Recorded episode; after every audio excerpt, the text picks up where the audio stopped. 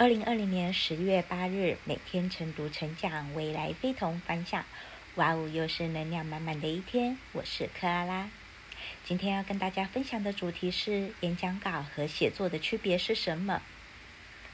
有没有遇过一种演讲，常被别人反馈说，你的演讲篇幅词句真的很优美，但没有接地气，没办法引起共鸣？其实啊，主要的原因有三种。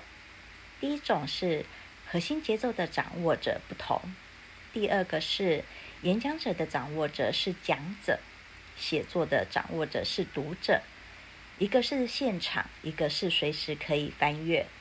第三种，所以演讲是必须要口语化的，在写作方面是可以多用书面语。